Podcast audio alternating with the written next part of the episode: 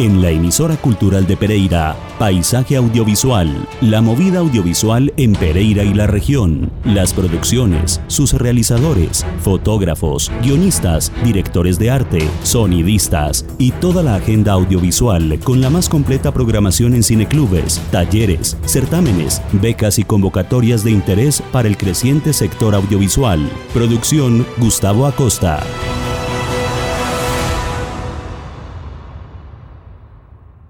50 años del Cineclub de Cali creado por Andrés Caicedo.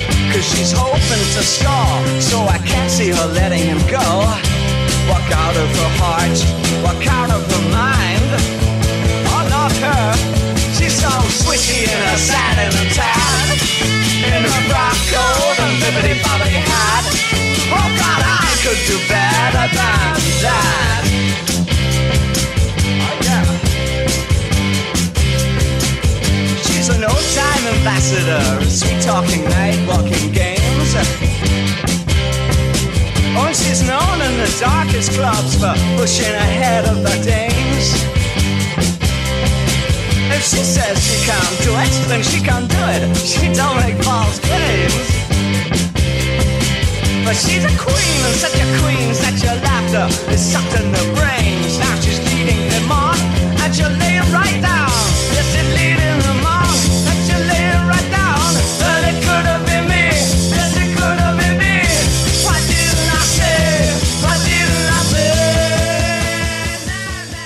Érase una vez en Cali, a las 12 y 30 del mediodía, cuando las puertas del Teatro San Fernando se abrieron para la primera función del cineclub creado por Andrés Caicedo, joven cinéfilo que acababa de cumplir 20 años. Era un caluroso día de 1971. En los volantes y carteles que se habían regado por las calles decía Cineclub de Cali, sábado 10 de abril. Iban por lana, de Jean-Luc Godard. Teatro San Fernando, 12 y media, 5 pesos. El sol blanqueaba la ciudad como si fuera cal, ahuyentando a la gente hacia las sombras y nada mejor a esa hora que la oscuridad de una sala de cine.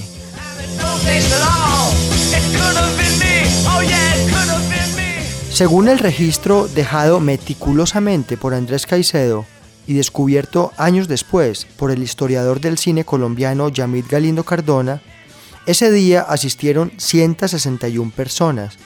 Nada mal para un año de manifestaciones estudiantiles y represión estatal, que solo en febrero, dos meses antes de la primera exhibición, habían dejado cientos de personas retenidas y heridos, así como un muerto, el estudiante Edgar Mejía Vargas, conocido como Jalisco. Dos meses después de su apertura, entre julio y agosto, se realizarían los primeros Juegos Panamericanos de Cali. Oh. La primera película del ciclo dedicado al director francés Godard era Iván por Lana. A los ocho días se proyectaría La Mujer Casada con 256 asistentes y ocho días después Masculino-Femenino que alcanzó a reunir 266 personas, en su mayoría artistas, actores, gente del barrio y principalmente estudiantes de la Universidad del Valle, que entonces solo tenía su sede en San Fernando. Para Yamid Galindo, quien actualmente está terminando de editar un libro que recopila todos sus hallazgos del Cineclub de Cali, comillas, este espacio lo creó Andrés Caicedo después de dejar el Cineclub que coordinaba para el TEC de Enrique Buenaventura. Ahora lo que buscaba era hacer una programación de películas mediadas por el concepto de autor, que partía de las ideas promovidas por la nueva ola francesa y los cines que surgieron en Europa después de la Segunda Guerra Mundial. Este concepto lo que buscaba era profundizar en la cinematografía desde la perspectiva del autor y la propuesta particular de su obra de su propia definición de cine.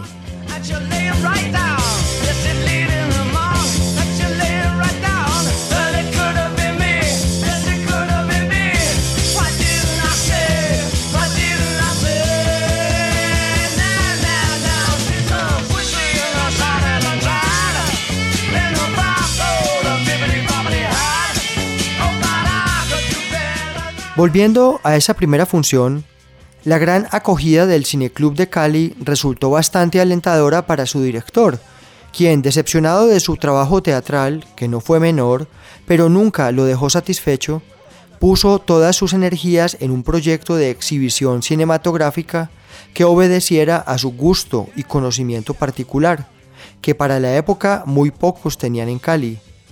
Además, el dinero recibido por las entradas alcanzaba no solo para rentar las películas y pagar los espacios en el teatro, le dejaban un margen de ganancia que le permitió independizarse durante algunos años. Su primer lugar de acogida no fue otro que Ciudad Solar, donde también realizó un cineclub con películas de 16 milímetros.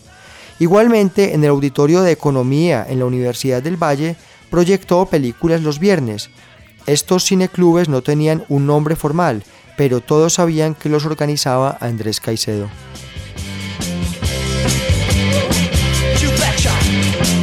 Oh, uh-huh.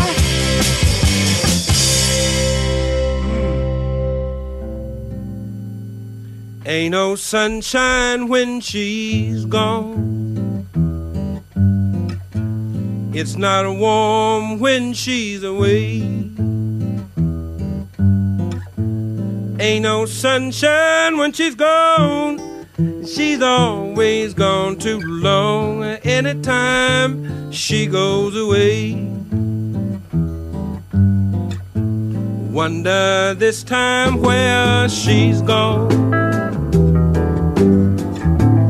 Wonder if she's gone to stay.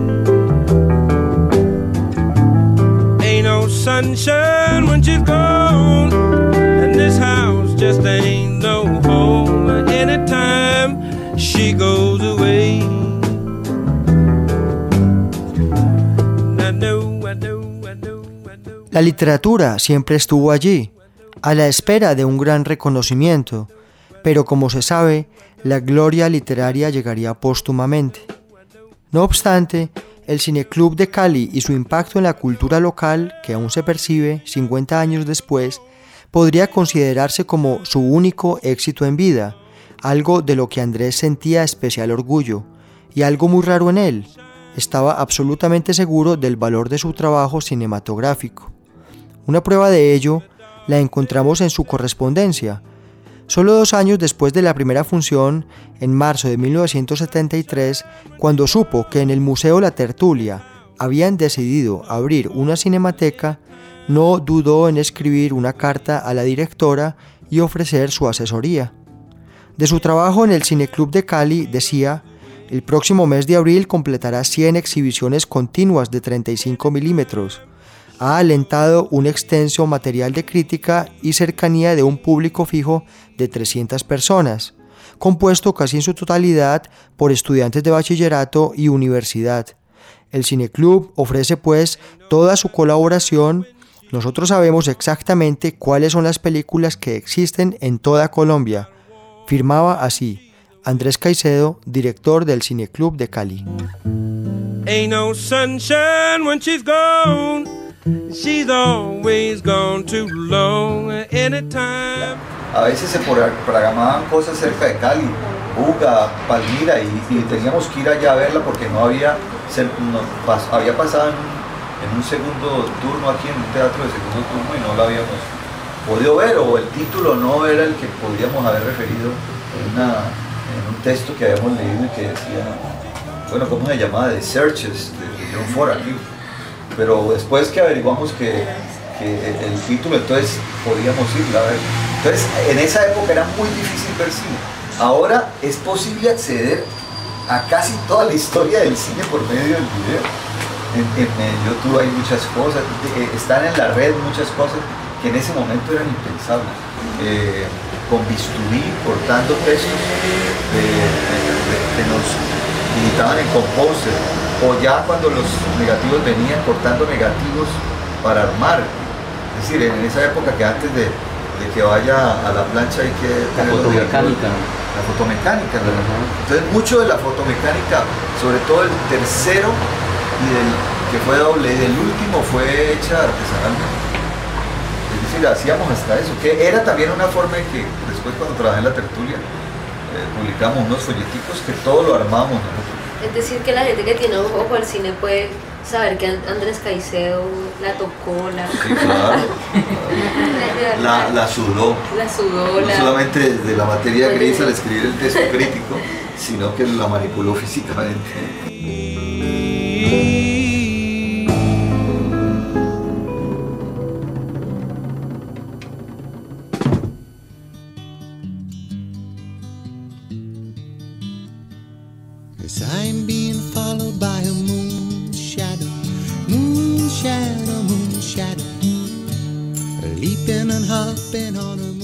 La consciente labor de formación de públicos tuvo un impacto grande, algo que, como recuerdan los que allí estuvieron, Andrés no solo escogía, sino que enseñaba, ofreciendo charlas sobre las películas y los cineastas al principio de las funciones, esforzándose por romper su tartamudez. Entre los conversos a la religión del cine estuvo precisamente Ramiro Arbeláez, que al empezar el Cineclub en 1971 aún se dedicaba al teatro, pero entrando con pases de cortesía a las funciones y acompañando a Andrés en busca de las películas, oyéndolo hablar siempre de cine con otros amigos como Luis Ospina y Carlos Mayolo, en algún momento también sintió la necesidad de empezar a escribir películas sobre películas y su amigo crearía el medio para que pudieran formarse como críticos.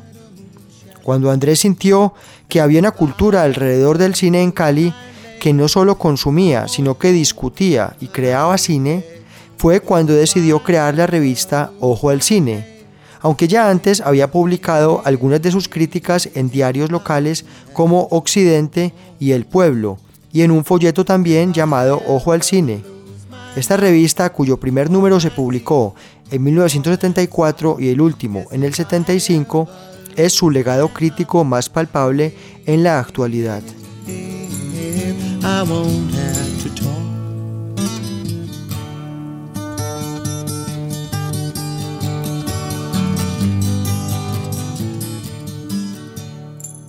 Ojo al cine fueron cinco ediciones dirigidas por el grupo que formaron Andrés Caicedo, Ramiro Arbeláez, Luis Ospina y Carlos Mayolo en las que todos escribieron y también publicaron a otros críticos colombianos como Humberto Valverde y extranjeros que colaboraron como Jesús Martín Barbero. De hecho, la revista tenía suscriptores de países como Venezuela, México, Perú, Estados Unidos, Inglaterra, Polonia, Alemania, entre otros, así como en varias ciudades de Colombia.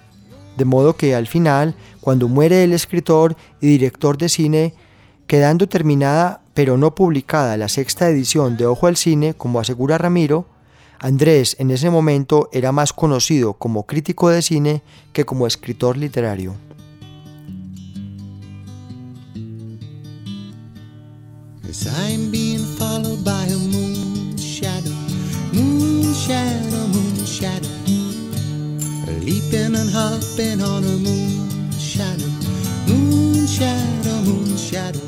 Cabe destacar también un encuentro genial en el espacio del Cineclub de Cali ocurrido en 1971, cuando se conocieron Andrés Caicedo y Luis Ospina. Este hecho marcaría para siempre el destino de ambos cinéfilos, creando en torno al cine una hermandad que, en el caso de Ospina, continuaría después de fallecido prematuramente su amigo, como editor de su obra póstuma y dirigiendo algunos de los documentales básicos para entender la generación a la que ambos pertenecieron. Como cuenta Ramiro Arbeláez, cuando Andrés se mudó a Ciudad Solar, esto lo acercó con mucha gente, incluyendo a Carlos Mayolo, que vivía en Bogotá, pero siempre asistía al cine club cuando venía a Cali. Entonces, Por eso Andrés primero conoce a Mayolo y es él quien lleva a Luis Ospina a conocer a Andrés. Recuerdo que le dijo, Luis, te tengo que presentar a una persona que sabe más de cine que vos. Y cuando se conocen, Andrés queda descrestado. Ellos tuvieron una muy fuerte vinculación, porque hablaban el mismo idioma. Yo en ese momento no estaba a la altura de ellos en conocimiento cinematográfico. Ese acercamiento con Luis fue crucial en su vida.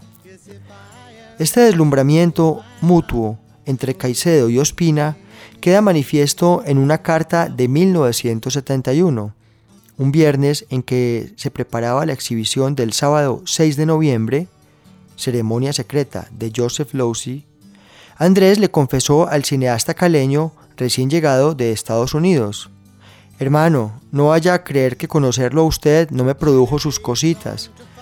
Nada más comenzando porque es la única persona que conozco que ha visto más cine del que yo he visto.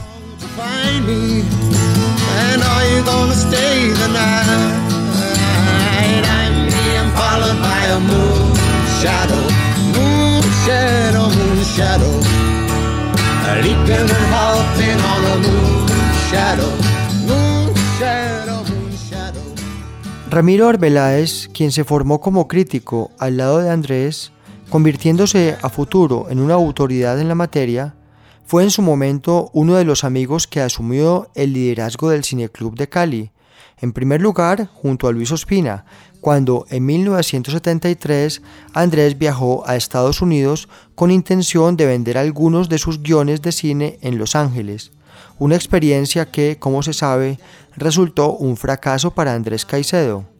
Comillas. Tres veces mostré mis guiones y tres veces fueron rechazados. Hubo argumento de mala traducción, lo que es un hecho, e imposible que suceda en un país de habla sajona, o el argumento mismo, lo cual no es cierto. Escribió en carta a Miguel González en 1973. Sin embargo, desde allí redactó algunas de sus más honestas cartas y desde luego se encontró con más películas, que no perdió ocasión de ver por unos cuantos dólares. Y en segundo lugar, Ramiro también tomó la dirección del cineclub cuando el escritor murió en 1977 y lo mantuvo activo al trasladarlo a la Cinemateca de la Tertulia, abierta en 1975, donde acabaría el proyecto en el 79.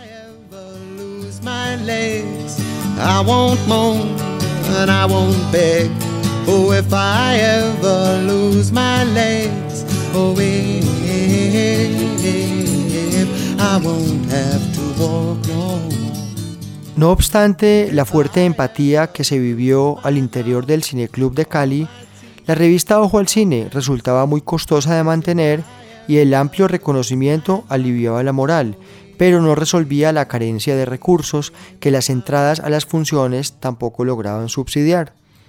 Para Yamid Galindo en su libro Cineclub de Cali 1971-1979, ¿Por qué si la revista fue bien recibida en diversos medios no logró su objetivo de ser una publicación trimestral y constante? La respuesta viene de dos factores.